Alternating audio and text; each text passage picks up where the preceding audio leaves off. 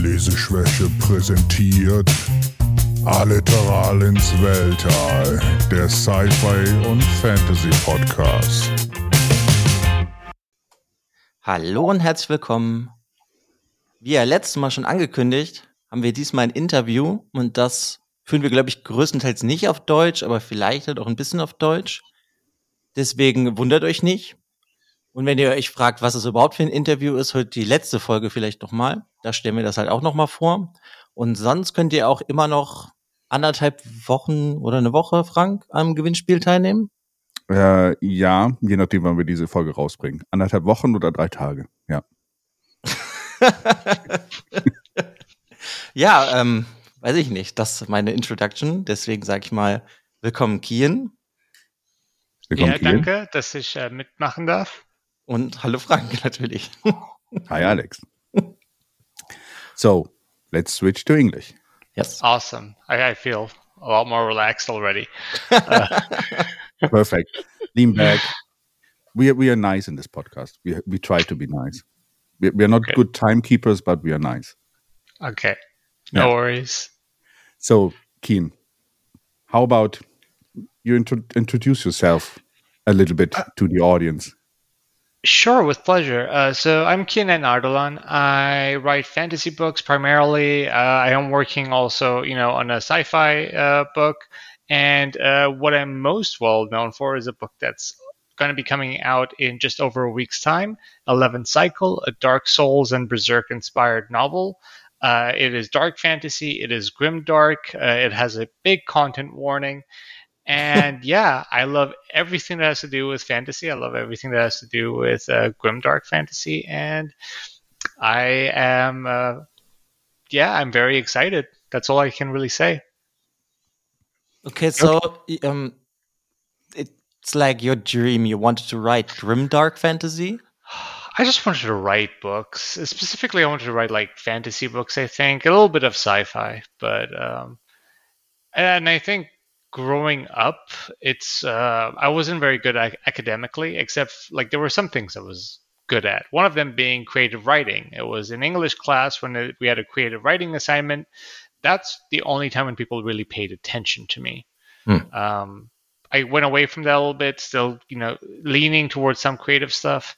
And it wasn't until 2017 when I was in writing prompts, which, you know, you guys talked about this in, mm. uh, yeah, and 2017, I just took part in writing prompts, and people were like, "Hey, write more!" on like several short stories that I did. And before I knew it, it just became a thing. People were paying for my writing, and it, it really took off before I. And I don't know, I like it. You know, the money is nice, and please don't stop paying me. Um, but I think it, it's getting the messages from people that are like, "This is something," you know uh, amazing and I love this and I you know this is such a cool book and I just got a, re- a review today which was like this is essentially a perfect novel and it's like that's the stuff that's like I want to keep writing just to get more messages like that. Yeah, okay. I can understand. It's a yeah. great feeling. Yeah, yeah, yeah. I think that's that's uh so and Alex maybe you can also relate there. So it's I think that that's something every artist wants. Uh, I think it's not the money making in in the forefront. It's it's touching other people's hearts, right? So, and yeah. getting getting a reaction. If it's good or bad, it doesn't even matter, right? So even a bad re review for depends, you. but um, if it's a good reaction, it's really nice. Or just when uh, I think when people are paying you for the for your talent, it's a great feeling. So yeah, yeah. You you do have. Uh, provocative artists. Like there was one, no idea what, what his name is, but who submerged a uh, a model of Jesus Christ in piss, and that was obviously just to get a rise out of people. And I think it's like it depends on what your goal is. If you're an artist that's trying to get a rise out of people, then that that's your goal. But yeah, I mean, like Alex, I, I saw your artwork. I, I really, really liked your style. Oh, thank you. It's always nice to hear. Yeah, see, that's what I'm talking about. Prime example. yeah, yeah. But, uh, like when you're writing, mm-hmm. what's your process? That would be really interesting, I think, for me and for Frank also. That Mhm. you just have an idea and you start writing, or you're like, huh, I have this idea, and you're starting researching like months and months and months, and then you're starting, or how's your process? Obviously, and I'm sure you know this, it depends on which author you ask, right? Um, Peter V. Brett, uh, who wrote the Demon Cycle series, he has very clearly said that he doesn't ever start writing a book until he's outlined. He he swears by it. Uh, I'm a pantser, so no outlines. I just sit down and start writing. Uh, that being said, for 11 Cycle, I did have to have the lore and the world building down on paper because I needed that to be consistent. I didn't want to then, you know, contradict myself later on in the book. Um, and uh, I, I, on top of that, I would also say that I may not have an outline, but I know that there are certain scenes that I want to take place in the book. Uh, and I know how the book will end, and I know what the book will be about. And I think that, at least, I would almost say for every writer, this is a good thing to have. Every writer that pantses, but for me especially, I I need to know what direction it's heading so I can fill in the blanks beforehand. Yeah, but Yeah. then it's just more like it's the outline you have in your head because if if you know how you want the book to end, I think that's really important. It is. Um, it depends on who you ask. I think most uh, outliners will say, no, that's not enough. You want to know each chapter what it is for. Each chapter you want to like write down what's happening exactly, and then they, uh, you know, actually write the book itself. And I don't do that. I know Mark Lawrence doesn't do that either. Um, and I'm giving a, a little bit more of a detailed answer. If you were to ask Mark Lawrence, he would be like, "No, I just pants," and that you know that's his answer. But um, I- I, do think it's it's also partially where I have in my mind like this is the um, this is the theme of the book, and I try my best to be consistent with that. Um, but yeah, that that was definitely the case for Eleven Cycle, where it's like th- there are certain notes and themes that I need to make sure that we're consistent. Yeah. Yeah, so so actually, it's funny. Um, we had we had some guests guests before, and uh, one of our guests uh, who was in the show, I think a couple of times, Dennis. He actually has a podcast about the, the writing process, and he said it's fine what works for you, right? So um, um, if pantser works for you, but they're different aspects. So so so they're different types of writing styles, and uh, each of them is correct if it works for you. And to find what is what works for you is the, the more important part, right? Absolutely. A lot of times as well, it was like it's always different, but you know, like Eleven Cycle. Um, a while ago, I had an uh, an idea for a D and D character, a cleric who, uh, you know, i- i- smiles lovingly, is tender, is caring, and uh, but but their motivations when it comes to helping other people is wrong and that they believe that you know the, the highest um, act of selflessness that they could ever achieve is to sacrifice themselves to save someone else. Uh, and I kind of like s- saved that co- uh, like concept for a D&D character, and it's something that you know, trying to keep it as big, big as possible. It's something that I then somewhat used in uh, Eleven Cycle because I'm like that that is such an interesting you know character study, and I wanted to explore that. Hmm. So that happens too sometimes. Yeah. Yeah, perfect. So we're talking about your writing style. What would you say uh, are your le- quote unquote uh, favorite authors and favorite books? What would you say? Uh, I've already mentioned Mark Lawrence. Like, I, like I can't. He really got me. I was already into fantasy, but he really got me into fantasy. I uh, recently have become a really, really big fan of Pierce Brown and his Red Rising series. Hmm. Um, I'm currently reading a brilliant book, um, uh, Gunmetal Gods by Zamil Akhtar. Mhm. I'm trying to think. There's so many good uh, books out there.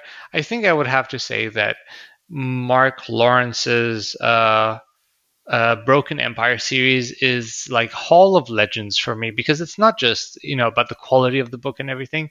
It has a lot of sentimental value because it, it's was my real first like plunge into fantasy books Okay. and reading those and yeah. Yeah. Yeah. Okay. So so um so so more the recent works I would say. So some pe- people would quote I think Lord of the Rings or some something at that, that, that point. So but uh it's interesting to see and it's would you say it, it also got you more into um since you are very close in contact with Mark Mm, and through this publishing and uh, writing bubble, I would say, through all the people you got to know there, the social bubble there, would you also say that uh, making making authors nowadays more approachable is also something that that uh, helped you more into the profession? Absolutely, 100%.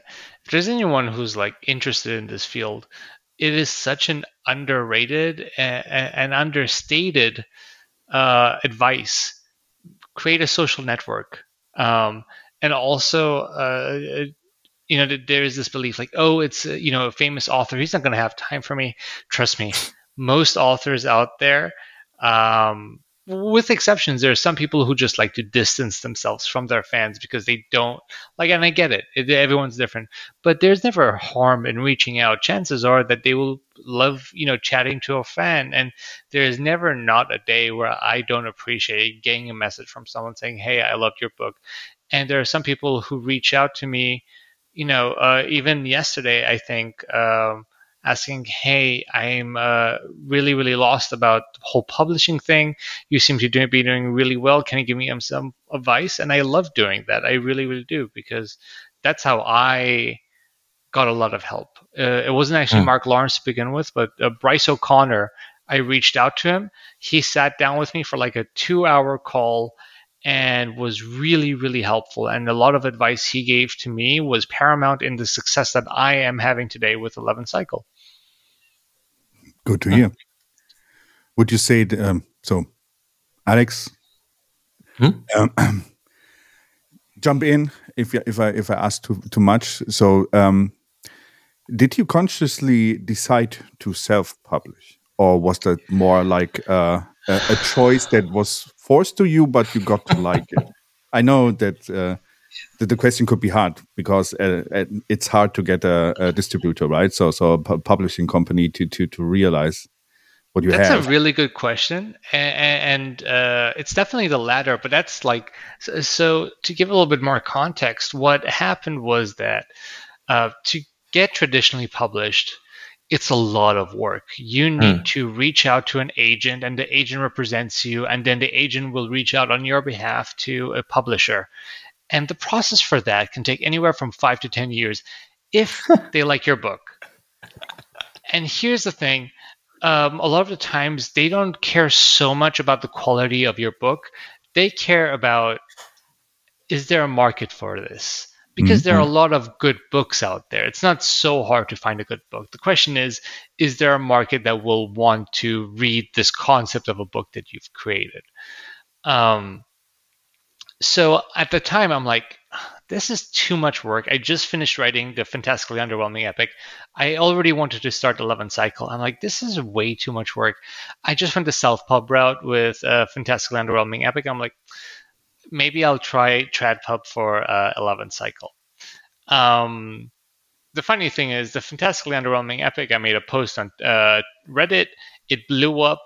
Podium Audio reached out to me and they offered to buy the uh, audiobook rights for the fantastically underwhelming epic and 11 cycle or the whole of Mistland series. And it's Ooh, like this wow. is a really cool opportunity. Yeah. Yep. So I'm like, okay, sure, I'm in. Um, what I did not know at the time, and which uh, you know, in hindsight, it actually worked out brilliantly, is that because I sold the rights to Mistland as well, the chance of a traditional publisher picking up 11 Cycle is pretty much zero because Ah. they will not pick up a book without the audiobook rights. Yeah, they Uh, want the whole package. Yeah. Exactly, because you're talking about like 40% of the market. Um, so it's like, okay, whatever. I just went the, the self published route. I did have one agent who was really really big. I, I think he represented uh, like uh, Patrick Rothfuss and Brandon Sanderson at one point. Okay, and wow. he's like, yeah, he's like, send me the manuscript, but he he's like, this is not for me, and I totally understood. Um, but yeah, no, at and then I'm like, hey, look, I, I uh, it's an 800 page book. The chances of a publisher wanting a book that big are very mm-hmm. s- small. Uh, so I went the, the uh, uh, self-published route. I got an artist and everything, and I have to say, honest to God, I'm glad it worked out the way it did. Uh, I have a lot more control over my IP now, and uh, I got to choose a cover that really works for it. I don't think it would have gone this much attention without the cover, and I got to market it the way I wanted to, which is like the the, the Soulsborne angle and Berserk angle, mm. which is doing wonders and um, yeah, it just worked out. And uh, but here's the thing, I there there is a very possible future where I may end up selling the foreign rights to pub- uh, publishers abroad, which is also a very common thing to do. Yeah, yeah, yeah. So hoping for for the audience of the podcast that that the book will, will be released in German sometime in the future. So um, Coming from this question, um, so, um, would you think that self-publishing is also kind of like an opportunity for for aspiring writers in 2023? I think because of the internet and all the possibilities you have at your disposal, it is also a valid way to start your career and not wait for five, ten years to to be uh, suddenly uh, discovered by somebody. Absolutely. Here's, excuse me. Here's what I will say if you can afford it, there's almost every possible and like if you can afford it and you're willing to put in the time, it's almost always worth it to just go the self-published route rather than the traditional route. Unless the traditional publisher is offering you like half a million in advance or like you know even even more conservative like if they're like 60,000 sure that's 60,000 uh, you you'll have the backing and and they're investing in you such a big advance that means that they're really going to put in the effort to make sure it sells well. However um, like i said before tradpub they really care about uh, the saleability of your book. So uh, they're going to look at you and be like hey do you already have a following mm. which determines if you're going to make a sale or not um, and uh, what is happening, an astonishing amount right now, is that they wait for you to make it as an indie author before they approach you and say, We want to represent you as Trad. And this is happening an insane amount. Uh, the author of Grey Bastards, uh, recently Aparna Verma with The Boy with Fire. Um, it's happening a lot. Um, and uh, I mean, it's also a really big difference, right? If uh, so, so just going with ebook, a trad pub may give you about 10% royalties with every book sale.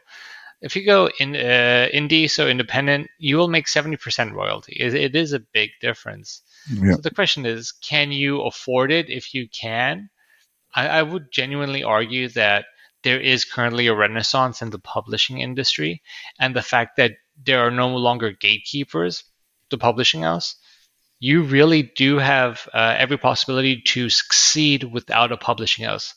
And, and, final note on this look at Brandon Sanderson. His name is so much bigger mm. than the publishing house that represents him that he is like, you know what? My name is more valuable than you guys. So he just went indie because he can make more money that way. And it's, you know, no brainer.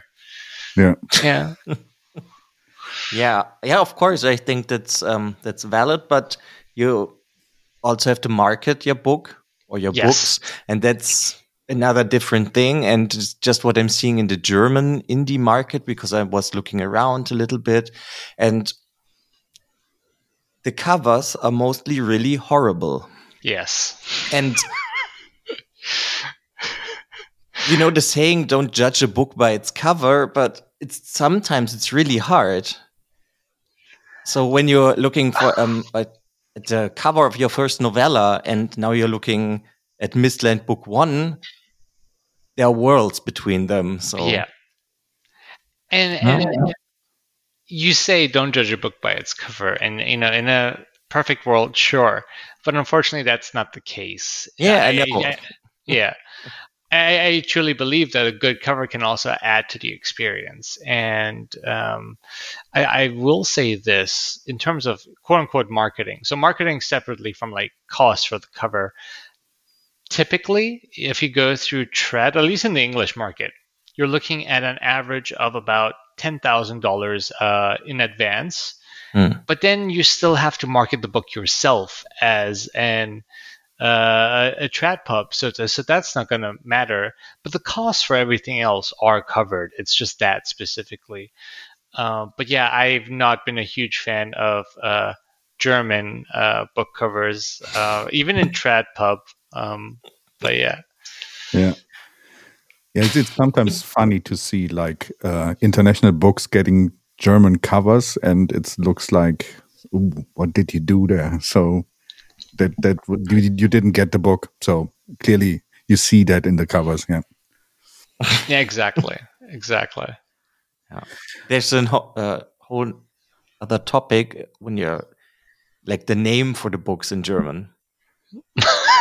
Sometimes it's also the translation is horrible. Yeah. I am not so entirely sure about like the like the book translations, but I always found it weird how the German movies like they changed the title, but yeah. it's still an English title, and I yeah. never understood that. Yeah, best uh, best example for that is "Kick It Like Beckham." So it, it's the German name, and mm. in English it's called "Bend It Like Beckham." So I don't know why we need to change that from an English phrase to an English phrase, but maybe the Germans don't get bended. So yeah, I think that's the point. The Germans know how to kick, not how to bend. okay, okay, but fair. But like, for example, horrible bosses versus kill the boss. Yeah, it's it's that total different. Yeah. So yeah. yeah, yeah. yeah. I'm always thinking of the Stephen King book um, Salem's Lot, and in German it's Brennen muss Salem, and that's what's happening at the end of the book. Yeah, yeah. We have that also with uh, Wheel of Time. Um, so so there's also the trend in German Germany that books get split up. So longer yeah, book yeah. get, get, two or three books. And for example, for Wheel of Time, when they, they published it, they, they totally spoiled the stories in the names of, of the of the individual books. And it's like when you get to that point, you say, "Hmm, thank you, thank you for that." Yeah. I mean, if that happens with 11 cycle, and they probably will split it in at least one half, then I, I really hope they're not going to do that. Yeah, I don't. I hope that they, that, that, that they don't put eleven bicycles on, on the on the cover. that would be great. I, I wouldn't even be mad. That would be hilarious. so, coming from the general question, anything mm-hmm. we missed or any other questions, Alex, we have? Because then I would suggest that we. Okay, um, I would really like to know. It's are you practicing? Or it's like i mean you're writing like 10 hours and then you're saying wow that's bullshit. And then you're starting again. Is it happening to you? Or are you just i don't know keeping everything and saying yeah i can take even if you don't like the session from one day then you can take something from it? Or i don't know.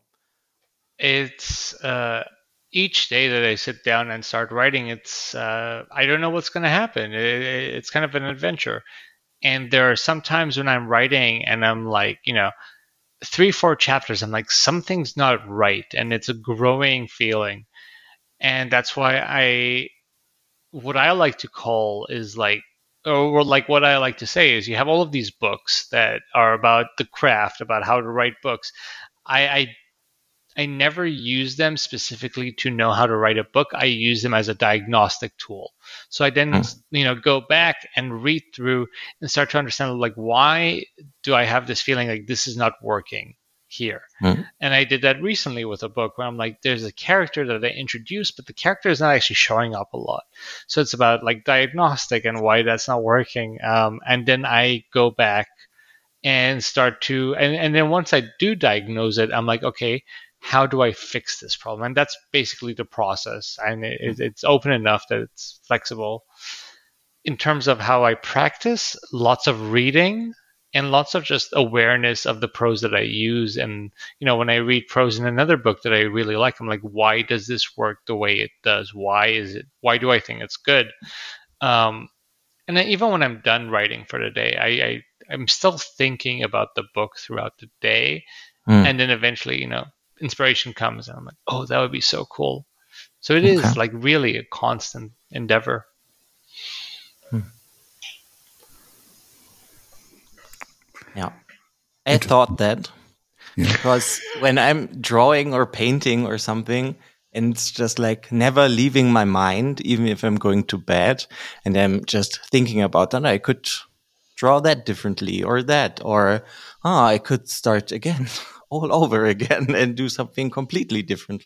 Yeah. So it's never leaving my mind. So it's also when I'm looking at something or I'm looking at other drawings, paintings, I'm also like, oh, okay, he made it like this or like that, and it's never leaving me. I I think that's such an important process for any creative work, and that's why like I you know I did a 24 hour stream, but other than that, I'm really keeping my hands off of gaming because that really does hijack your brain and that makes you focus on the game. So it doesn't give your brain a, you know a chance to wander and think about like in your case the drawings and you know oh, what could I change here and stuff. So I think that's also something that's really important to just let my mind rest and process what I wrote that day. Hmm. Okay, so you're not gaming so much. I used to a lot more. I mean, like I, I got my dream PC, and then I, you know, I played Cyberpunk. I played several games that I've wanted to play for a while, and then just uh, like recently, it's because the whole career thing is taking off that I'm like, I'm only gonna ever game for games that I'm really really excited to play. Like I'm really excited for Silksong, for example, mm. and I, I, I binged uh, Elden Ring when it came out. Um, so so games that I'm really really passionate and excited about. Those are the ones that I put aside. I'm like I'm gonna you know save my gaming time and then binge this and then go back to just focusing on writing. Yeah. Yeah, should we switch to your yeah. book now? That's a good. I think that's also a good take to to switch over to the book because first questions a uh, question regarding 11 cycle would be what were the main influences for your book i know we talked about it but for the audience yeah sure uh, obviously dark souls uh, but more, more than just dark souls hollow knight as well was a big big part of it and I remember I was playing Hollow Knight and I loved it so much. And then it, it made me return to Dark Souls. And I loved that. And I was watching VaatiVidya uh, videos, and it, one video in particular from his uh, from his collection was about the the the Ringed City DLC, mm. and that left such an impression on me. And I really wanted a book written in that kind of uh, style and I looked it up. Are there any, you know, proper books inspired by uh, Dark Souls? There are books like Dark Souls. You know, you, there was uh, Malazan. There are some others which are kind of like maybe you'll get a little bit of that itch, but you, I never found anything that properly uh, had that sort of connection. So I'm like, you know, it's kind of like that meme of like, fine, I'll do it myself then. um, and, and I just identified uh, identified a market. I'm like, uh, there are obviously other people because this is a post that's being made on like r/fantasy every week. It's crazy. And then I'm like, I it would be great that like if my book is actually marketed as that, that people will, and they have started doing that. There was mm-hmm. a recent post where it's like, hey, any souls, uh, you know, uh, Soulsborne, you know, kind of stories, and then people mention my book several times, even though it's not out. Um, yeah, other than that. oh, you did? Uh, yeah, yeah, it was really really cool. Uh, other than that, uh, Angel's Egg is a movie that really really left an impression on me. Uh, Piranesi, obviously for like his artwork, and I know that uh, that there are being connections made with like Piranesi and the architecture of Bloodborne. Mm. Um, but yeah, I think those are the main, and obviously Berserk, but those are the main ones. Okay. Yeah. yeah. Um, the last episode we were speaking about your influence, what could it be? And I also was thinking of Angel's Egg because it's um the artist is Amano. He's making or made all the Final Fantasy artwork. And if when I'm seeing his drawings, I'm always thinking of the world, which is like Dark Souls, because you cannot grasp it really.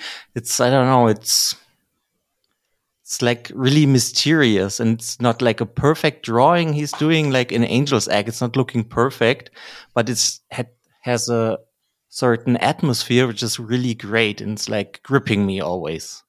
Absolutely. And that's that's the same with your book and that's really great for me because I really love that. That's also why I love to play like games like Dark Souls or Elden Ring. I loved Elden Ring. Frank and me played Elden Ring together that's cool. So many evenings, and it's it's always like, oh yeah, it's so great. Let's go together into this world. And now it's ah, I can go into the world like this in your book, and that's really great. So it's yeah. that means a lot to me. Thank you. And, and absolutely, I, I, did aim for that kind of sensation, that kind of feeling, um, to the point where, like, now that I've written book one not only do I want to at some point, like in book three, probably like after I publish book three, start getting a lot more artists on board and start like really having a lot more paintings of the world. But I think that if I decide to go like the route of turning this into a tabletop, uh, you know, kind of world, I would totally dig doing that. Yeah. Yeah. I think it's Steamforged. They're always doing that on Kickstarter. Yeah. maybe maybe I'll reach out to him. Steamforged, if you're listening, uh, I'm easy to find. but then it, maybe it will take six years. maybe. Yeah, maybe. yeah, yeah. Doesn't matter, um, but the Kickstarter is there, and it's always really successful. So I think they make like the blood made. It's the Bloodborne card game they made or something the Dark Souls board game. They did a, they did a lot. I think yeah. they, they just recently had one for Elden Ring. I think it was really. That's cool. There was a quite recent one that was uh, uh, uh, also some uh, about a FromSoft game. Yeah, yeah, Kickstarter and all that. What, what the world we live in, right? So yeah. I think it's cool. At least, like, there's now an avenue where uh, we can fund uh, the, the, creations that we want to fund, and we can bring the these uh, products right before uh, the customers that we think will like them, instead of we'll have to having to worry about gatekeepers. Um, but yeah, and yeah, there was something else that was also on my mind, but I totally, totally forgot what it was. Maybe it will come back. Oh, so, um, so so, what would you say? What you wanted to um, um, capture for for 11th cycle from from Dark Souls, for example? What what mm -hmm. what was important to to to to uh, have that feeling in the book? Several things. I think at the bottom of the list is just the aesthetic. You know, hauntingly beautiful was the key word that I always used. Um, but more importantly, I, I, think I wanted to capture that uh, idea of well, what is being described as environmental storytelling mm. in a book format and that that was something that was really challenging but also really fun to tackle part of it was this idea of um, okay I, i'm writing about the world about the story and there are certain things that are happening in the background they are hidden subplots and there are things that are being mentioned that readers might think, okay, that, that's a throwaway line that's totally irrelevant. But then when you get to a later scene, you're like, oh, these two parts are connected. And that's a big part of what I was going for. Uh, and a lot of it was also like um, leaving there. There's some parts where I leave it vague enough that a reader can theorize for themselves mm. what happened, and that that's also part of it. Um, bringing in that you know berserk angle, it was a lot more about uh, catharsis, about um, in the most like hopeless and despondent of moments that you can still move forward, persevere, and find hope. and it was a lot of that too. Yeah. yeah. I, I mean, that's the that's just guts. That that is literally just guts. I will say one thing that I this is something that I personally have a suspicion of, and I don't know what you guys say to this. I think in the uh, Western design philosophy compared to Eastern, uh, in video games at least, you have the Elden Rings and the uh, Breath of the Wilds versus Horizon Zero Dawn. You have the philosophy of like, hey, here's an open map, go and find whatever you want, compared to Horizon Zero Dawn, which is covered in question marks and exclamation marks, and uh, um, and I, I think because it, is this idea of like okay western philosophy you don't put something in the game unless you want the players to actually find it. Otherwise what's the point of putting it into the game right? It's about maximizing that. Um, while elden ring breath of the wild it, the design philosophy is so much more different. It's far more like i uh, want everyone to have like their own unique experience compared to someone else. And Mm. i try to adapt that as well into 11 cycle this eastern design philosophy that i don't think is very common in western literature. Because i think a lot of times in western literature it's like this is not clear like oh it's about that then make it more clear like state that it's about this. I'm like no i don't want to do that because it's not about that. I, I want people to uh, discover that you know or, or theorize by themselves or have their own conclusions. Yeah. Hmm. Yeah, I, hmm. I would say it depends. If you're Mhm. just like reading, I mean, Lord of the Rings, you're getting lore and stuff, but not you're not getting so deep. But then you're reading the Silmarillion. I don't know what's called Yeah. really in English. Then you're getting all the lore. yeah yeah So it really depends on what you're reading. And I think in like great big fantasy sagas, there's always lore that it's just here it is. And then there's lore like, let's explore that deeper. It's like just what Mhm. uh, George R. R. Martin is doing. yes He had like um, Song of Ice and Fire, and he says these are the Targaryens. And then I don't know, twenty years later, he's writing, and this is the backstory of the Targaryens. Yeah. Yeah. I, I, I do think that the work of Tolkien was from a different time. I, I, I'm curious. I, I wonder if there are any people who would say, like, oh, maybe the times have changed and what publishers look like. I don't know if Lord of the Rings, if it were, probably not, if it was given to somebody today in this market day and age and being like, hey, this is a book I wrote. I don't, I wonder if it would get published because it's just so dense Mm. and so heavy and it's a classic work of art that maybe would not be appreciated by a lot of like agents today Yeah, Yeah.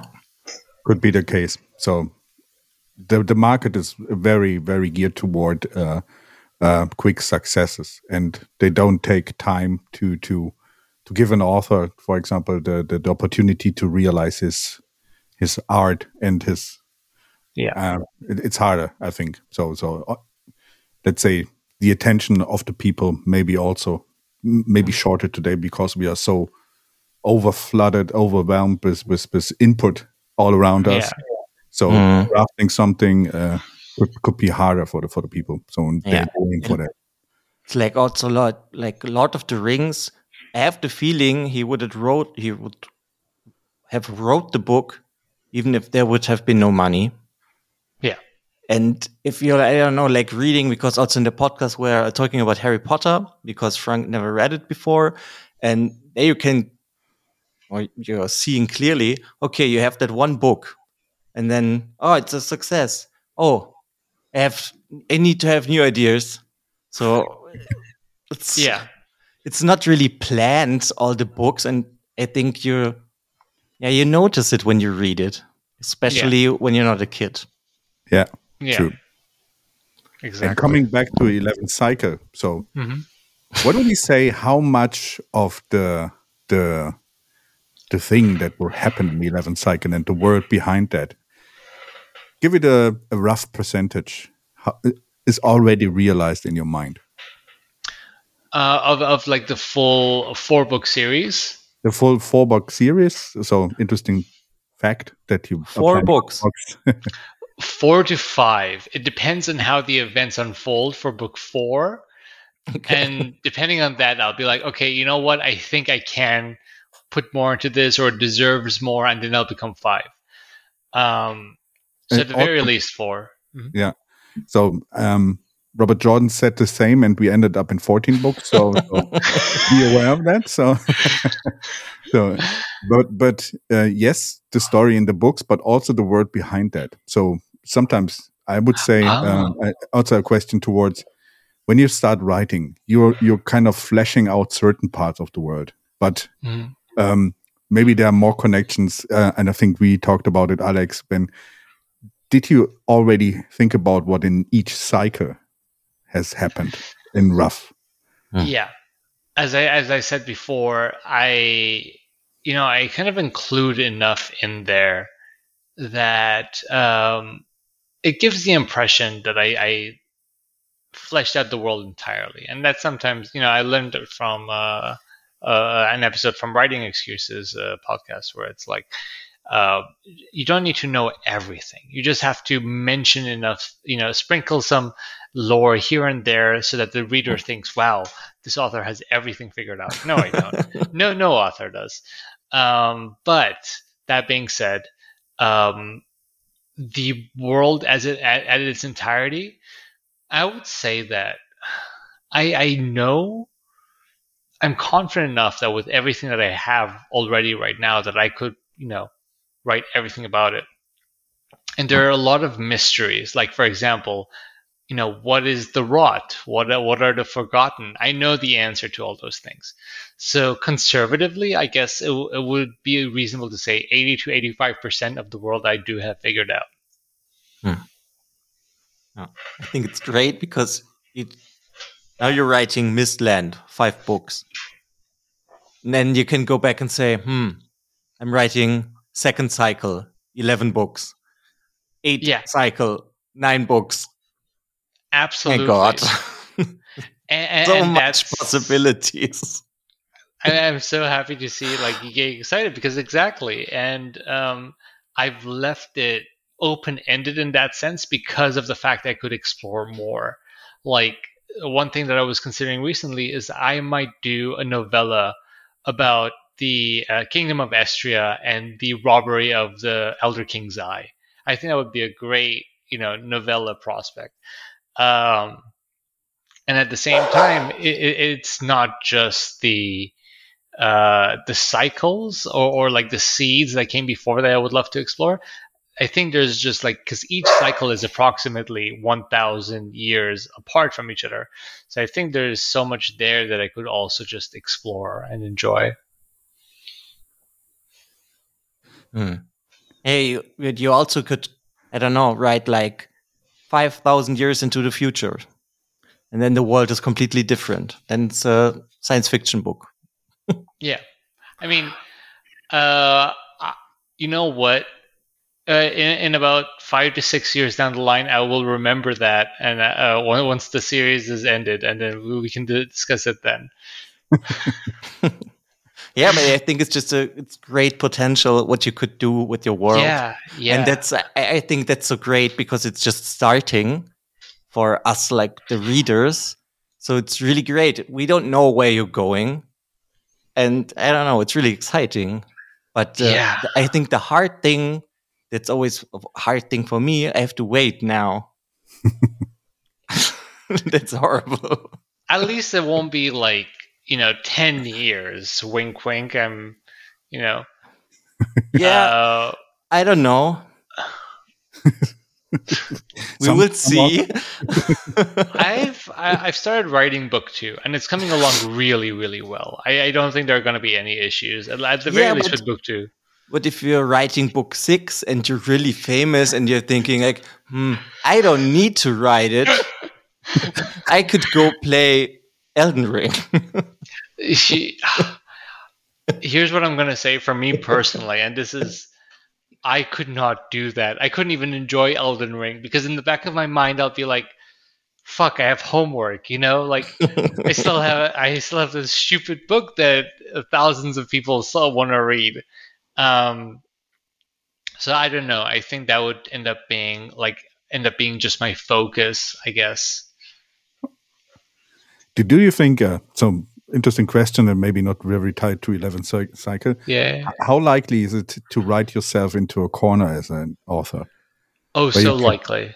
Yeah, because I think some some authors that we are waiting for for more books from, I have the feeling that they, they, they, they have ended up in in a part in their story where they don't find kind of like a way forward how they would finish their, their story without yeah. because they set themselves a world where they made it impossible to to find a really um, fulfilling ending for for the readers because everything that would come would be uh, um, disappointing so it's it's really difficult. So I'm not gonna you know talk about any specific author because I, I don't know exactly what's going through in the back of their yeah, their head. I don't know what actually is happening behind the scenes.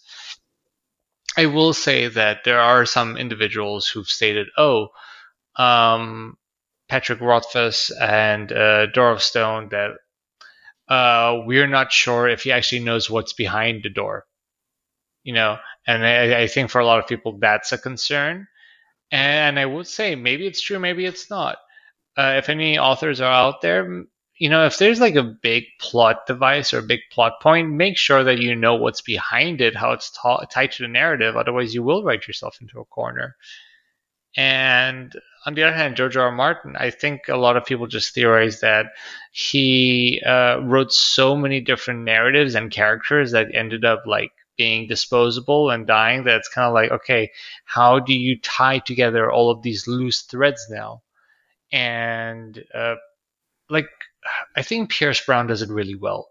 He is you know like he has killed off a lot of characters. Yeah. But his, his and I, I was so gutted with one death in particular but with pierce brown at the very least the narrative still moved forward with every death like there was still an overarching narrative mm. uh, that didn't fall apart just because a main character died and i think that's a big issue. It happens a lot and i think it will happen regardless.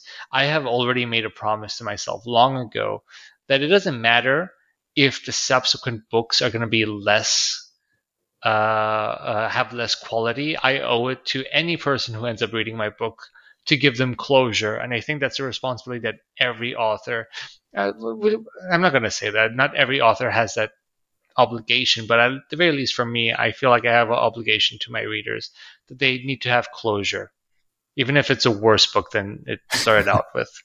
Yeah. so we now have it on tape, Alex. So yeah. uh, 10 years in the future, we will put you on that. Yeah. no, just kidding. I won't be able to hear you. I'd be too busy playing Elden Ring 4. Yeah. true. True. Um, yeah. So yeah, just wait and see. Maybe in the future you have to name every boss in a video game with your initials. That would be sick. FromSoft, if you're listening, I'm totally down. yeah, I, I, have a question. And um, mm -hmm. how do you come up with the names? for the um, like I don't know for the characters or uh, you have normal names like Frank, for example. Yeah. It's really normal name, but yeah. then I don't know. How do you come up with the names? Just, yeah, I just want to know. Sometimes, if it's a character which is more grounded in, so for example, Frank is a character that's more grounded in a almost uh, Victorian era slash uh, Renaissance era kind of demographic with like the the the, uh, the village of uh. So that was fine. Frank, you know, some people have said like it clashes with the names. It didn't bother me when I was coming up with them, but that felt fitting. It felt like the name of somebody who's a little bit upper class, maybe middle to upper class, and and that fit. You know, Nora, I named her so because of the concept of uh, um, oh, like Nora referring to the uh, word for light. So, like for okay. example, in, in Arabic uh, is one example. I'm sure, I'm 100 percent sure there are other languages as well where the word nur or the name nur means a ray of light, and, and Nora is such a brightly shining and, and you know unyielding fire that it felt fitting for her. Delilah mm. referring to you know a delicate flower. Araphil, on the other hand, is more like a. It, it just sounds something a little bit more regal it flows and it's also um, it's a little bit almost elvish i would say. It's yeah, yeah. but then I, I, think one of my favorite names that i came up with is ivaris which came from the word like because i really have a thing or, or an interest in ivar the boneless. And okay vikings. Yeah Absolutely. And Ivar the Boneless in history, like it's believed that okay, there was a mistranslation because they used Beinlaus in the original, mm. which uh, it was thought like it was mistranslated into meaning like boneless. But Bein obviously in German also means leg. Yeah. yeah. Uh, but so Ivar part I took in, and then I also thought of the word ivory and I thought like, okay, this guy is like his skin is quite off, uh, or their skin is quite often described as being like ivory or alabaster. So mm. you know what sounds, you know, again very fantasy-like, very regal, and I went with Ivaris. Yeah, but it's really really cool to hear how you're coming up with that name. That's really nice. I love I'm glad that. you think so. yeah, yeah sometimes in I think in uh, especially in fantasy books, uh, you can come up with so so cheesy names in your fantasy books that it takes you out of the, the reader out of the story.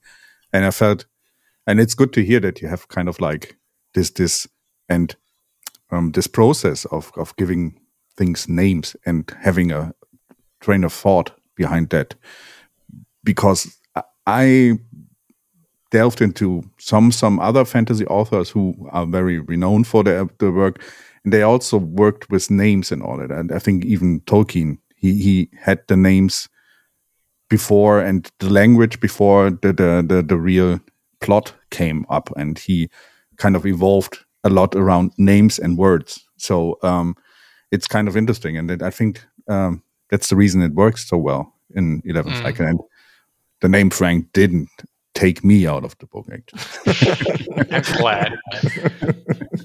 I, I, I do know that there's one blogger, and she seems to be very excited to read the book, uh, except for the fact that there's a character. Uh, they share the same name, Cassidy, and uh, I, I don't know how she's going to react. I'm very excited to see that. oh yeah, Cassidy. I remember. Yeah. Yeah. Good. Um, I would say after the 50 minutes mark, let's. Uh, I would. Or is there any question, Alex? I don't want to to to to to um, put you off. Um, hmm. it's not a not a real question, but you really like to see people suffering. Um. I, the, okay, I'll be honest. No, it's more like a joke. You don't have to know, answer that. That's, no, but it's, but it's really like. but it, that also reminded me really much of Berserk because there's so much suffering. I, I, I do get a, some enjoyment out of people messaging me as like, "What is wrong with you?" or like, "What did this character ever do to you?" And there is a little bit of enjoyment to that. And it's really, yeah. really funny because unanimously across all boards, whenever somebody says, Oh, you got to that part, everybody knows what you're talking about. and if somebody says, What part are you talking about? He's like, Okay, so you didn't get there yet. yeah. Yeah. True. That's true. And I wrote yeah. Alex when I came to that part, I think. Yeah. didn't write you, I wrote Alex. oh. Yeah. So, no. um, um, what was yeah. your reaction, Alex? Uh, I, am not shocked when I'm reading something really hard for some people. I just think it's, huh, how should I say it? I like that you're going to an extreme or you're mm. going in an extreme way. And I think it's, for me, it's cool. For the character, it's horrible. Yeah but I like to read it because I wanted to know where you where you want to go with that. Mm, So I think it's for me, it's really okay when people are dying or horrible things happen. I don't know. I read um, Poppy Wars, yeah, yeah, yeah, and That's there's so much suffering. Oh my god! There's Yeah. everything from I don't know what happened to Chinese people in the last 100 years. That's happening also in the book. So it's really, really suffering here, suffering there. So I don't know. I just I think it's okay because you wanted to say something with it, and then I'm fine with Mm. it. I don't need to really like every scene that I'm reading. Yeah. Yeah. And I also don't need to. I, I don't know. I, I have to say that to you. I, I. It's like you have four main characters, Mhm. and it's like I'm starting. Yeah, I like this one. I don't like that one. Then you're reading, and you're after 200 pages. It's like I don't like that character anymore. Now I like you, and it's really fun. So That's cool. I don't care that. um Yeah, one Yeah. person is really, really suffering, but in the end, they're all suffering for a greater good. Yeah. uh, I, I was actually curious what your reaction was to Frank's message. Because I didn't know what Frank ended up writing, but I imagine it was like, what the fuck? And I was wondering what your reaction was to that, but it's okay. Um, I don't know. What was my reaction, Frank? I'm not sure anymore. I think you, you you agreed to me a little bit because I said, "Wow, this this this took me out of the book a little bit at, at this moment," and I realized that I'm not fond of those scenes when they happen in books, but I got ah, yeah, okay. yeah. So, but uh, it it it took me a time to get over that and to to, to realize what where it's going, and and and that moment it was like, oh my god, those poor people sometimes. Just sometimes, yeah. and reading the book, the, uh, the the Bard before that, uh, the Yeah. underwhelming Bard before that, Yeah. you kind of have different expectations at that going into the book, and you kind of like even got it more. Yeah. So, yeah. uh, It's, it's a big tonal shift. Yeah. a little bit, yes. Yeah. Um, then, if there are no questions anymore, it.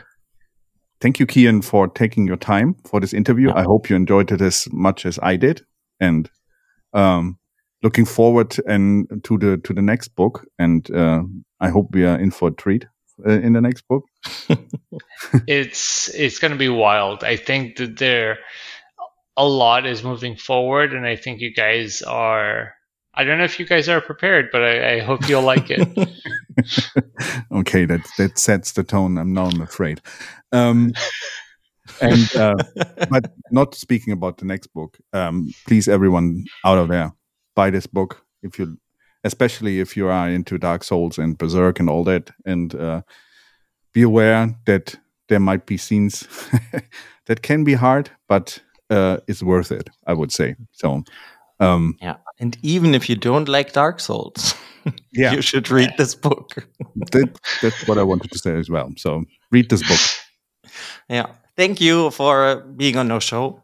Thank you guys for having me. I look forward to coming on again sometime Yeah. soon. Yeah. Awesome. Cool. Yeah. Then uh, have a nice evening, everyone. And No? I will finish the episode now. Goodbye. Okay. Bye bye.